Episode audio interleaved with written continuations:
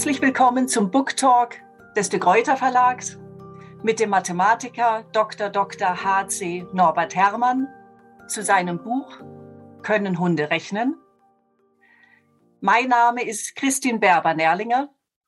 Ich bin Lektorin für die naturwissenschaftlichen Fächer. Herr Dr. Herrmann, herzlichen mhm. Dank, dass Sie sich Zeit für unser Gespräch nehmen konnten. Es ist mir ein großes Vergnügen. Ich mache das gerne. Sehr schön. Auch ich freue mich sehr, mit Ihnen über Ihr originelles Werk zu sprechen.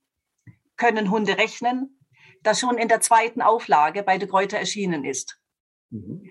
Der Buchtitel ist schon ausgefallen und klingt so ganz anders, als man es von Mathematikbüchern erwartet. So ausgefallen wie diese Eingangsfrage ist auch sein Autor, den mhm. ich jetzt gerne kurz vorstellen möchte. Herr Herrmann, Sie haben in Göttingen, Würzburg und Hannover Mathematik und Physik studiert. Ja. 1970 Ihr Staatsexamen in Mathematik an der Leibniz-Universität Hannover gemacht ja. und wurden dort auch 1982 promoviert. Ja. Als akademischer Oberrat lehrten Sie von 1970 bis 2007 angewandte Mathematik an der Leibniz-Universität Hannover. Sie sind seit 2014 Mathebotschafter der Stiftung Rechnen und mhm. erhielten 2002 von der britischen Brunel University in Uxbridge die Ehrendoktorwürde. Wie kam es eigentlich dazu? Das ist eine sehr eigenwillige Geschichte. Den Ehrendoktor bekommt man nicht durch eigenes äh, Arbeiten mit einer Dissertation, sondern den bekommt man für eine auswärtige Universität, wenn man ah. für diese Universität etwas gemacht hat. Und Aha. so habe ich Jahr, jahrelang Studierende als Auslandsbeauftragter der Fakultät Mathematik und Physik der Leibniz-Uni, jahrelang Studierende nach Uxbridge in England geschickt zum Austausch. Die haben dort am Masterstudium teilgenommen und haben dort ihren Master erworben. Und ah, weil ja. ich das 20 Jahre lang gemacht habe, ohne irgendwelche Meriten zu bekommen, kein Geld dafür bekommen. Da musste man eine ganze Menge organisieren, äh, die mhm. Fahrt hin und her, die Krankenkassen und so weiter und so fort. Da war viel zu erledigen und auch hinter die Anerkennung zu organisieren. Deswegen hat man dann gesagt, der Mann, der muss mal geehrt werden, bekommt von uns den Ehrendoktor. Das, war ein, das war ein großartiger Tag. Da war ich King of the Day an einem Tag. Alle ringsum hatten in England, das ist das Schöne an dieser Demokratie ja. in England, alle haben ihre Talare an, alle laufen mit großen Dingen herum, aber immer alles abgestuft. Einer so, der andere so, der andere in blau, der andere gelben Schal. Ah, ja. Und ich war natürlich als der King mit einem großen Hut angetan und durfte eine große Rede halten. Ja, das kann ich mir gut vorstellen, dieses Bild. Sehr schön. Ja. Sie haben zahlreiche Vorträge gehalten im In- und Ausland und wurden ja. ins Fernsehen zu Wissenschaftssendungen und auch Unterhaltungsshows eingeladen und haben ja. im Radio Interviews gegeben. Das heißt also, Sie sind einem relativ breiten Publikum bekannt.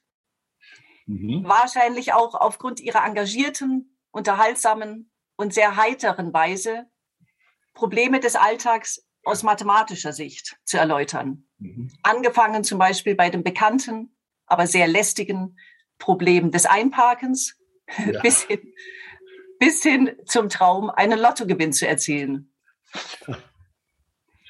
Was Sie sicherlich auszeichnet, ist Ihre große Begeisterung, mit der Sie Mathematik vermitteln.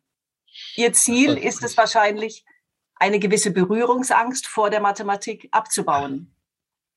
Und weil Sie und weil manche gar nicht ahnen, wo überall Mathematik versteckt ist, haben sie genau darüber auch Bücher geschrieben. Wie zum Beispiel Mathematik ist wirklich überall. Mathematik, wo Sie sie nicht erwarten. Aber daneben haben Sie auch Lehrbücher geschrieben für Studierende, wie zum Beispiel die höhere Mathematik für Ingenieure, Physiker und Mathematiker, die beim De Gruyter Verlag erschienen sind. Insgesamt, glaube ich, waren es zwölf Bücher, die Sie veröffentlicht haben. Ja. In unserer Reihe mit der klugen Eule auf dem sehr auffallenden pinkfarbenen Cover veröffentlichen wir Bücher aus verschiedenen Fachbereichen, aus der Physik, Chemie und eben auch Mathematik. Die Reihe wendet sich an einen großen Leserkreis und setzt nicht so hohe Fachkenntnisse voraus wie unsere Lehrbücher für Studierende oder auch wie unsere wissenschaftlichen Monographien. Ihr Werk Können Hunde rechnen behandelt aus ganz verschiedenen Bereichen des täglichen Lebens Fragestellungen. Sie zeigen anhand zahlreicher Beispiele, wie der Mathematiker denkt. Es liegt Ihnen viel daran, ich zitiere, die wahre Mathematik, die geistige und geistvolle Wissenschaft zu vermitteln. Ist das so? Das ist völlig richtig. Die Mathematik ist eigentlich, behaupte ich, ein unbekanntes Wesen. Es gibt überall äh, äh, Wissenschaftler, da gibt es Biologen, da weiß jeder, was der macht. Ein Mediziner muss die Krankheiten kennen, äh, der Jurist muss alle Gesetze kennen und so weiter. Bei jeder Wissenschaft, bei jedem Fachbereich wissen alle genau, was sie machen. Und so glauben auch alle zu wissen, was ein Mathematiker macht. Mathematiker rechnen, natürlich, ein hundertprozentiges Vorurteil. Und jetzt komme ich und sage, nein, mit Zahlen hat Mathematik nur ganz, ganz am Rande zu tun. Das ist der Einstieg für die Kleinen in der Grundschule. Aber mhm. Rechnen tun Mathematiker nicht. Mathematik ist eine Geisteswissenschaft. Das ist wirklich also sehr, sehr überraschend. Deswegen ist das nochmal ja. sehr gut, dass Sie das, dass Sie so darauf hingewiesen haben. Ja. Im ersten Kapitel beschäftigen Sie sich also mit Hunden und ihrer unbestreitbaren Intelligenz. Ja. dass manche Rassen wie die Border Collies über einen erstaunlich großen Wortschatz verfügen Aha. und mehrere hundert verschiedene Objekte beim Namen erkennen. Das mhm. ist bekannt. Mhm. Aber dass Hunde sogar rechnen können, das erstaunt dann doch. ja. Geht es hier also um einfachere Additionsaufgaben von geworfenen Bällen? Nein, keineswegs. es ist mehr ein provokativer Titel. Ah, können ja. Hunde rechnen. Es geht um eine ganz einfache Aufgabe, die Sie sofort feststellen können und die auch viele Hundebesitzer kennen. Wenn man an einem langen See entlang geht und wirft ein Stöckchen hinein, dann möchte der Hund hinterher und das Stöckchen holen. Das ist ihm angeboren. Das macht er. Aber der Hund ist klug. Der rennt nicht einfach oder schwimmt nicht direkt auf den Stock zu, wenn man so schräg wirft, sondern er rennt erst eine Weile am Ufer lang und dann hm. springt er rein. Und jetzt kann man mathematisch überlegen. Aha. Rennen tut man ja schneller als schwimmen. Hm. Wie hängt das miteinander zusammen? Und da kann man tatsächlich leichte Formeln herstellen mit Hilfe der Analysis, wo man feststellt, ja, es gibt einen optimalen Punkt, wo dieser Hund mit seiner Laufgeschwindigkeit und seiner Schwimmfähigkeit optimal ins Wasser muss. Mhm. Und tatsächlich, der äh, ist relativ leicht herauszufinden mit äh, Hilfsmitteln des 12. Klasse, Analysis, sodass man dort eine Formel empfindet und tatsächlich die Hunde finden diesen Punkt. Wir haben das in mehreren Beispielen geprobt mit vielen Hunden und kein Hund, kein einziger Hund ist so dumm gewesen, sofort ins Wasser und zum Stöckchen hinzuschwimmen, sondern mhm. alle haben erst einen Weg am Ufer gemacht und dann reingesprungen. Manche sogar mit dem optimalen Punkt. Ach. Da fragt man natürlich, wie kann das sein? Hat der Hund vorher Analysis betrieben? Hat er sich ja. ausgerechnet, wo ich hin muss? Nein, das glaube ich nicht. Ich glaube, es ist eine Frage der Evolution. Mhm. Für die Hunde war normalerweise da hinten die Beute im Wasser. Und der schneller mhm. da war, der hat sie gekriegt. Der konnte mhm. überleben. Und das war das Problem. Und der schnellere Hund war der, der raffiniert gelaufen ist und seinen Weg gefunden hat.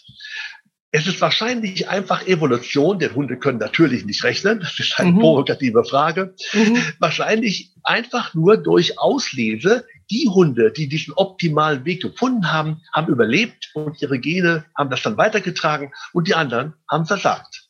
Mhm. Jetzt kommt das Erstaunliche daran. Ja. Äh, Menschen können das nicht. Wir haben das auch mit Menschen probiert und ja. haben auch Abiturienten, äh, Mathematikstudenten, wir haben Rettungsschwimmer, alles dabei gehabt. Und ja. kein einziger von denen hat diesen optimalen Weg gefunden. Kein einziger. Alle sind direkt ins Wasser. Wir haben gesagt, da hinten schreit ein Kind um Hilfe. So mhm. schnell wie es geht hin. Und da dachte jeder so schnell, aha, Direkter Weg ist der schnellste Weg. Ja. Hunde haben gelernt, nein, erst ein wenig an Ufer lang rennen, dann rein. Das ist leider ein Punkt, den ich sehr traurig finde, denn gerade Rettungsschwimmer sollten das wissen. Die sollten da vielleicht geschickterweise mal nachdenken, wo sie ins Wasser müssen. Ja, ganz genau. Also gerade für Rettungsschwimmer ist das natürlich ganz, ganz relevant. So ja. ist es. Und das ist natürlich ein Punkt, den man individuell berechnen muss. Die Formel sagt uns ganz klar, es hängt nicht davon ab, wo ich am Anfang stehe. Es hängt davon ab, wie weit das Stöckchen im Wasser ist oder das Kind im Wasser mhm. entfernt ist. Natürlich, davon hängt es ab. Und es hängt ab von der Geschwindigkeit, die ich laufe und die ich schwimme. Auch das noch etwas mit Einschränkung. Es hängt von dem Verhältnis dieser beiden Geschwindigkeiten ab. Mhm. Dem Verhältnis meiner Laufgeschwindigkeit geteilt durch meine Schwimmgeschwindigkeit. Mhm. Und das Ganze kann man umsetzen mathematisch in eine Formel. Und das ist eine Gradengleichung. Man muss also gerade hinein unter einem bestimmten Winkel. Dieses Verhältnis mhm. gibt einen Winkel an. Tangens. Und mhm. wenn man diesen Winkel kennt, weiß man, wo man ins Wasser muss. Und der ist für jeden Menschen abhängig davon, wie schnell er läuft, wie schnell er rennt, individuell. Also, Rettungsschwimmer können sich nicht darauf beziehen, zu sagen, wir machen das allgemein jetzt so. Jeder müsste selbst sagen, wie schnell laufe ich. Auf äh, Sand langsamer als auf der Betonstraße. So, ja. Muss mhm. auch bedacht werden. Jeder individuell muss seinen Winkel kennen und berechnen können. Und dann weiß er, wie er schnellstmöglichst zur Hilfe eilen kann. Das ist ja wichtig. Hunde, Hunde machen das. Hunde können das. Erstaunlich. Es ist wirklich verblüffend. Also dieses Optimierungsproblem, das schildern Sie ja im Buch ausführlich in Worten, aber natürlich ja. auch mit Hilfe des Satzes von Pythagoras ja. und tauchen auch für die Geübteren tiefer in die Analysis ein. Aber am Ende des Kapitels, da weisen Sie nochmal darauf hin, und das fand ich auch ganz wesentlich und natürlich sehr interessant, dass diese zugrunde liegende Mathematik jetzt eigentlich in diesem Fall stark abgemildert wurde. Ja. Und dass die höhere Mathematik die tatsächlich vorkommenden Gegebenheiten berücksichtigt. Natürlich. Diese ganzen Probleme laufen ja wieder in andere Optimierungsprobleme hinein und die sind äh, teilweise kompliziert, hochaktuell. In vielen Bereichen wird optimiert. Fast alle Ingenieure fragen mich, wenn sie mit Mathematik kommen, nach ihrer Optimierung. Und mhm. das ist ein ganz, ganz kompliziertes Thema. In dem Falle hier mit dem Rennen war das eine lineare Beziehung.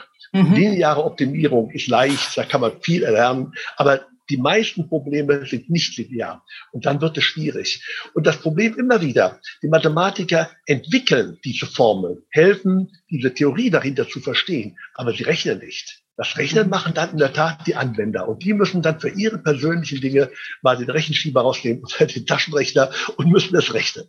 Ja. Also in Ihrem Buch zeigen Sie dann eigentlich die leichtere Mathematik, die auch der Leser gut nachvollziehen kann. Genau. Auf, auf die höhere Mathematik weisen Sie hin, aber die wird nicht vermittelt, weil das natürlich auch den Rahmen sprengen würde. Das würde deutlich sprengen. Da müsste man sehr viel mehr machen. Dazu braucht man sechs, sieben Semester Mathematik, Studium, um das zu verstehen. Das will ich nicht machen. Ich will nur hinweisen, wie Mathematik im Prinzip aussieht.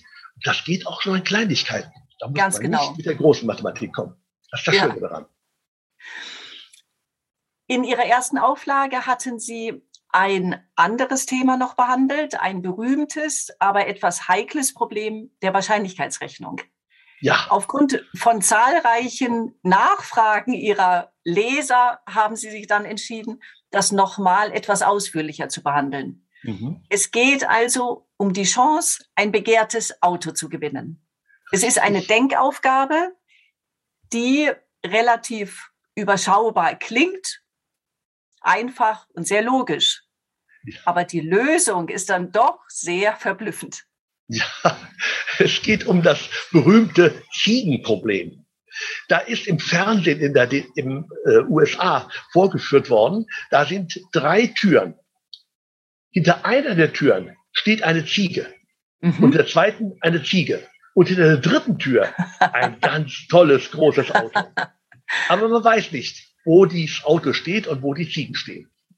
Und jetzt bittet der Moderator den Kandidaten, wählen Sie eine Tür. Mhm. Sagen wir, er wählt die Tür 1. Mhm. Dann geht der Moderator hinter die Türen und schaut alleine nach, wo eine Tür ist von den beiden nicht gewählten Türen, wo kein Auto steht. Mhm. Zwei Türen ist garantiert eine ohne Auto. Mhm. Diese Tür öffnet er den Kandidaten. Hier sind noch zwei Türen geschlossen. Mhm. Seine erstgewählte und eine weitere. Mhm. Und jetzt sagt der Moderator hinterhältig, lieber Kandidat, Sie können bei Ihrer Tür bleiben, Sie können aber auch wechseln. Wollen Sie wechseln oder bleiben Sie bei der Tür? Mhm. Und jetzt fangen die Geister an zu diskutieren. Eigentlich habe ich jetzt nur noch zwei Türen. Also die Chance ein halb. In jeder ja. Tür ist eine die Ziege oder Auto. Ja. Da sagt ich aber als Mathematiker, nein. Wir haben zwar eine Tür geöffnet, aber damit haben wir die Wahrscheinlichkeit nicht geändert. Hinter einer Tür ist die Wahrscheinlichkeit ein Drittel. Mhm. Hinter zwei Türen ist die Wahrscheinlichkeit zwei Drittel. Mhm. Eine Tür ist geöffnet, das bringt uns nichts an Informationen über die Wahrscheinlichkeit. Das bleibt gleich. Ich habe also eine Tür gewählt mit ein Drittel Wahrscheinlichkeit. Die beiden nicht gewählten Türen hatten also zwei Drittel Wahrscheinlichkeit. Wenn er eine davon öffnet, ist es egal, bleibt zwei Drittel Wahrscheinlichkeit. Da ich die eine Tür kenne, wähle ich die zweite Tür, die nicht geöffnet ist und habe da mit größerer Wahrscheinlichkeit gewonnen. Das ist irgendwie uneinsichtig, aber es geht in dem Augenblick klar in den Kopf rein, wenn wir nicht drei Türen nehmen, sondern 100 Türen. Ja, ja. 100 Türen. Eine Tür, ein Auto. Ja. 99 Türen, meckernde Ziegen. Jetzt gehen wir hin, wählen eine Tür. Der Moderator geht gucken und öffnet 98 Türen. Eine bleibt noch zu. Ich glaube, jetzt würde jeder sagen, die Wahrscheinlichkeit, dass hinter den anderen ja. 99 Türen, die Ziege ist, ist sehr, das Auto ist, ist sehr, sehr, sehr groß. Also wenn er jetzt 98 Türen öffnet, dann ist das Auto mit größter Wahrscheinlichkeit hinter der nicht geöffneten 99. Tür. Und da wähle ich natürlich rum. Und dann wird es, glaube ich, klarer. Ja, ich glaube auch, dass die, also das zusätzliche Beispiel von mehreren Türen sehr hilfreich ist im Verständnis. Ja. Die Wahrscheinlichkeit pro Tür bleibt also bei der äh, Grundvoraussetzung ein Drittel. Oder ein, gibt, ein Hundertstel. Genau. Und es geht dann um die Summenwahrscheinlichkeit. Und ja. es ändert sich eben nicht von diesem, zuerst denkt man von einem Drittel, ändert es sich auf ein Halb. Das ist ja logisch. Aber so ist es nicht. Das Öffnen der Tür hat keine Bedeutung. Warum sollte sich dann die Wahrscheinlichkeit ändern? Gibt keinen Grund. Ja. Also sehr überraschend, so eine einfache ja. Denkaufgabe und so eine überraschende Lösung. Ja, also man sollte unbedingt äh, wechseln und die Tür ändern. Das ist die Erkenntnis dahinter. Mit Wahrscheinlichkeitsrechnung kann man sehr viele Fehler machen. Das ist ganz unglaublich. Sie kennen die Geschichte mit dem Ehepaar, das ein anderes Ehepaar trifft und diesem Ehepaar erzählt, wir haben zwei Kinder. Und ja. im Laufe der Zeit kommt raus, eines davon ist ein Mädchen. Mhm. Jetzt ist die Frage, wie groß ist die Wahrscheinlichkeit, dass das zweite Kind auch ein Mädchen ist? Mhm. Da sagen alle, ja, zwei Kinder. Das zweite Kind, Wahrscheinlichkeit, junge Mädchen, ein halb. Falsch. Ja. die Wahrscheinlichkeit, was es ist, geht, entweder sind beides Jungen oder junge Mädchen mhm. oder Mädchen Junge oder Mädchen Mädchen. Mhm. Das sind vier Möglichkeiten. Mhm. Eine mhm. scheidet aus, Junge Junge, weil der ein Kind schon bekanntermaßen ein Mädchen ist. Wir haben noch drei Möglichkeiten. Junge Mädchen, Mädchen Junge oder Mädchen Mädchen. Und nur mhm. eine von diesen drei Möglichkeiten ist gut. Die Wahrscheinlichkeit, dass das zweite Kind ein Mädchen ist, ist ein Drittel, nicht ein halb. Mhm. Und das ist auch merkwürdig, was ich dafür tun kann. Ja, wiederum also sehr überraschend. Und vielleicht ja. wird es deutlicher, wenn man sich das tatsächlich aufschreibt. Wie ja. Sie jetzt gesagt haben, Mädchen, Mädchen, Junge, Junge, Mädchen, Junge, junge Mädchen. Junge Mädchen. Genau, das ist besser zu sehen, äh, wenn man die Information hat, dass das erstgeborene Kind ein Mädchen ist. Dann hat man nur noch zwei Möglichkeiten. Da hat man nur noch Mädchen, Junge, Mädchen, Mädchen. Und dann hat es nur zwei Möglichkeiten. Dann ist die Wahrscheinlichkeit halb. Aber diese Information haben wir in dem Spiel in der Frage vorher nicht gegeben. Also haben wir drei Möglichkeiten. Also ja. die Wahrscheinlichkeit für das Mädchen ein Drittel. Genau. Ja. Ja, da kann man in einer Wahrscheinlichkeitsrechnung kann man sich sehr viele lustige Dinge ausdenken, die alle zu, zu falschen Ergebnissen führen. Das ist eigenwillig. Das ist ein ganz ja, merkwürdiges Fachgebiet. Genau, das ist dann auch das wirklich, also Interessante und das, was einem auch ja. im Kopf dann bleibt. Ja, ja. Also nach der Analysis und der Wahrscheinlichkeitsrechnung können wir uns vielleicht noch einem anderen Thema widmen, dem Inbegriff. Darf ich noch, darf ich noch eine gerne. kleine Geschichte dazu erzählen? Die finde ich sehr, sehr witzig. Unser Professor für Wahrscheinlichkeitsrechnung, der mir das beigebracht hat, der hat gesagt, wir haben folgendes Spiel gemacht. Wir mhm. haben mit meinem Freund zusammen eine Münze geworfen. Mhm. Wenn die Münze auf Zahl ging, sind wir ins Kino gegangen. Wenn die Münze auf Adler ging, dann sind wir ins Bad gegangen. Und wenn die Münze auf der Kante stehen geblieben ist, dann sind wir zum Arbeiten gegangen. Gedacht, ja, das war natürlich eine hübsche Geschichte. Ja, es kann auch auf der Kante stehen bleiben. Mit viel Glück oder ja. viel Pech. Ja.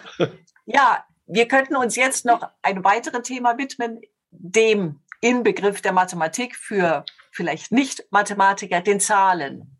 Ja. Und eine besondere Aufmerksamkeit haben sicherlich die Primzahlen verdient. Ja. Auch Nicht-Mathematiker kennen zumindest die ersten Primzahlen. Aber was ist eigentlich für Mathematiker so interessant an den Primzahlen?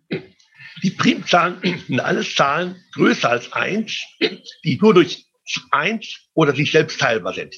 Das heißt, verabredungsgemäß ist eins keine Primzahl. Mhm. Die kleinste Primzahl ist zwei.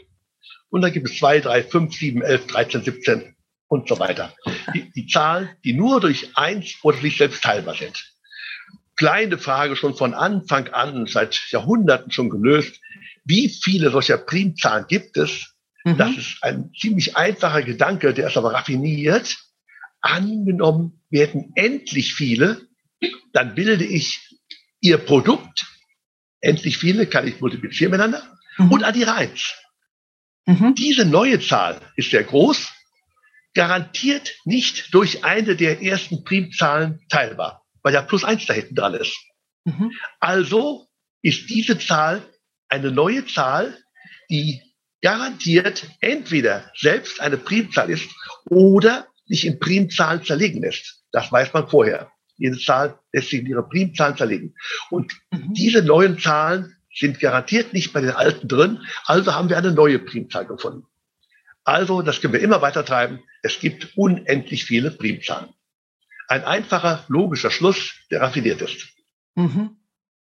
Wohin führt dann die Beschäftigung der Mathematiker mit den Primzahlen? Wie wird das man, vielleicht angewendet? Sieht, ja, man sieht jetzt im Augenblick zum Beispiel, dass das natürlich dann bekannt ist. Also wird kein Mathematiker das mehr untersuchen. Das ist Gegenstand der Lehre, aber nicht der Forschung. Mhm. Das war einfach ein Spiel, zum Beispiel auch diese Idee der Primzahlzwillinge sich anzuschauen. Das sind Zwillinge, Nachbarzahlen um eins unterschieden, 17 und 19, äh, die beide Primzahlen sind, äh, 11 und 13. Das mhm. sind alles so Nachbarzahlen mit einem Unterschied von eins.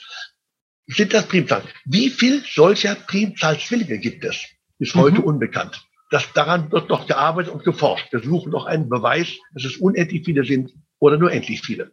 Alles, alles Spielerei innerhalb der Mathematik.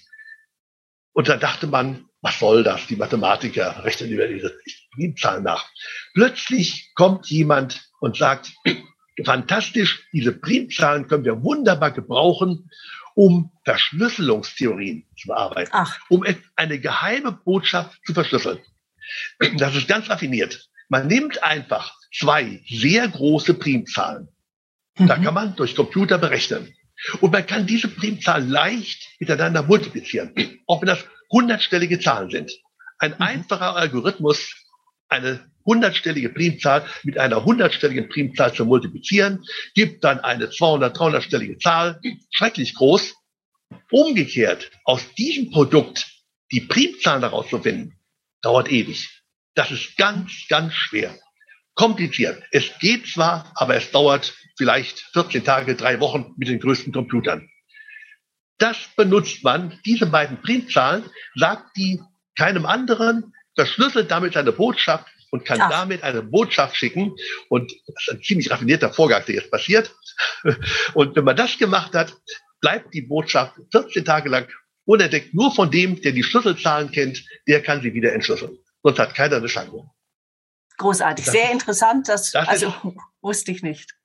Dass man so etwas äh, aus den Primzahlen machen konnte, so eine Anwendung, die so hoch interessant ist und wichtig ist, heute gebraucht wird, genau. damit man, denn alle Schlüssel, die man hat, äh, kennen das Spiel der Enigma, äh, raffiniert, aber wurde auch gelöst. Man kann alle Schlüssel äh, entziffern. Mhm. Es ist die Frage der Zeit. Und dieser Schlüssel mit den Primzahlen dauert zu lange. Und damit ist mhm. das doch eine ziemlich sichere Methode.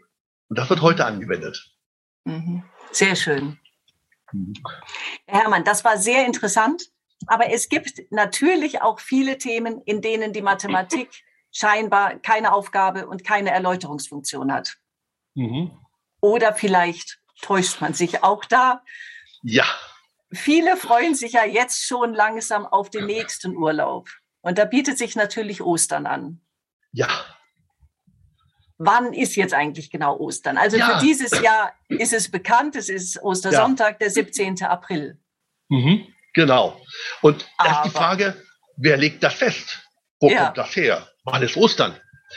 Da muss man die Bibel zur Rate ziehen. Und in Aha. der Bibel liest man wann Jesus ans Kreuz genagelt worden ist, an einem äh, Freitag äh, vor dem Sabbatfest. Und drei Tage später ist er auferstanden. Und das war klar, das muss ein Sonntag sein. Ostern ist also an einem Sonntag. Und dann war auch klar, das Paschafest, wann das war, das war an dem ersten Samstag nach dem Vollmond im Frühling. Mhm. Das sind einmal drei Probleme. Erstens, wann ist Sonntag? Das geht leicht. Alle sieben Tage ist Sonntag. Zweitens, wann ist Vollmond?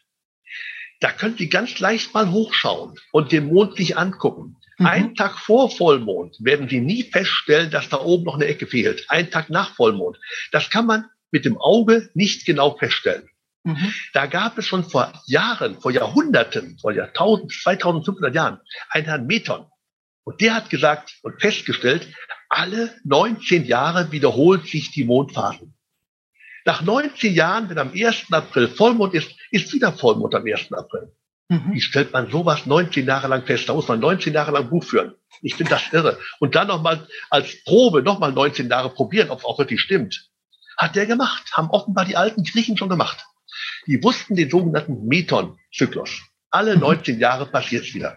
Und den nimmt man. Jetzt weiß man, da ist Vollmond, 19 Jahre später wieder Vollmond. Kann man genau feststellen, wann dann Vollmond ist. Das ist nicht ganz richtig. Es stimmt nicht ganz, aber ungefähr. Und dann hat man gesagt, der Frühling. Hm, wann beginnt der Frühling? Ganz einfach, am 21. März beginnt der Frühling. Festgelegt. Das stimmt auch nicht überein. Das stimmt am 19. ist manchmal Frühlingsbeginn, manchmal am 20. Aber die Kirche hat festgelegt, für die Berechnung des Osterdatums ist am 21. März Frühlingsanfang. Das hatte man alle drei Daten beisammen und konnte rechnen und konnte das alles festlegen. Mhm. Und das hat dann ein Mathematiker, der große, berühmte Karl Friedrich Gauss, in eine Formel gefasst, mit raffinierter mathematischer Technik. Mhm. Er hat diese Rechnung eingeführt, dass man mit Rest, Division mit Rest machen kann. Ganz großartig. Und dadurch konnte er ein Programmpaket herstellen, mit dem man das Osterdatum berechnen konnte. Und das kann man sehr leicht in ein Programm entwickeln, ein kleines Basic-Programm für einen Computer. Und das kann man heute für die nächsten 3000 Jahre das Osterfest berechnen, wann ist Ostern. Und da gibt es dann noch einige Kleinigkeiten zu bedenken. Äh, manchmal geht es falsch, weil eben der Vollmondtag nicht an dem Metontag ist, sondern zehn Minuten vor Mitternacht wäre das nach dem Metonzyklus.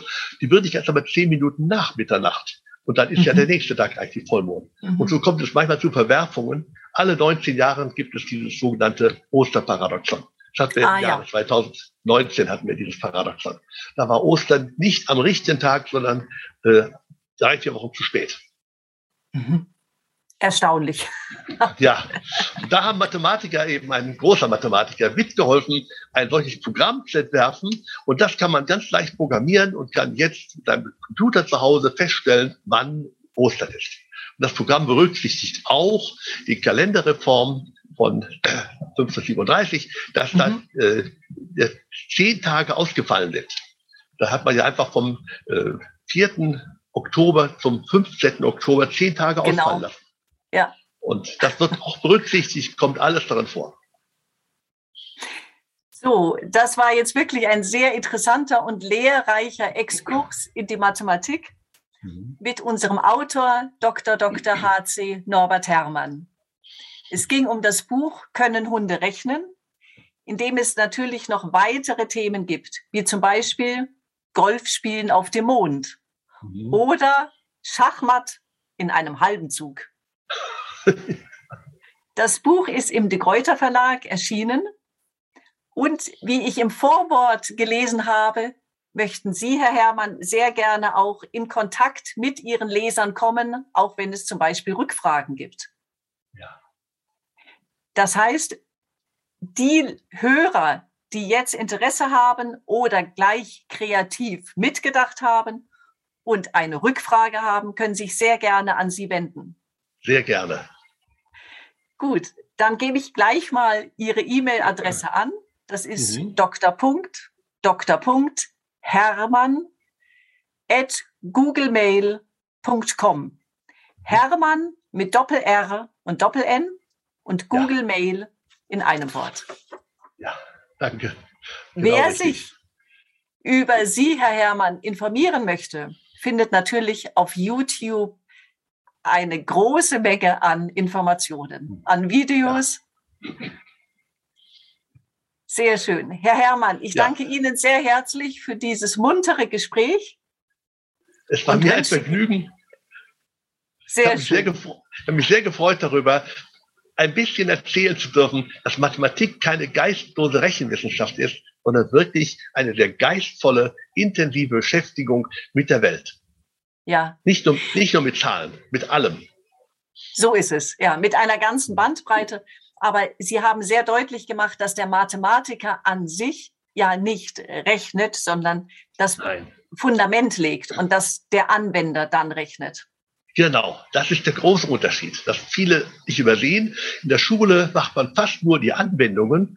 Ja. Und wenn der Lehrer vorne mal etwas Neues einführt, dann letzten sich die Schüler hin und sagen, oh, hoffentlich ist bald vorbei.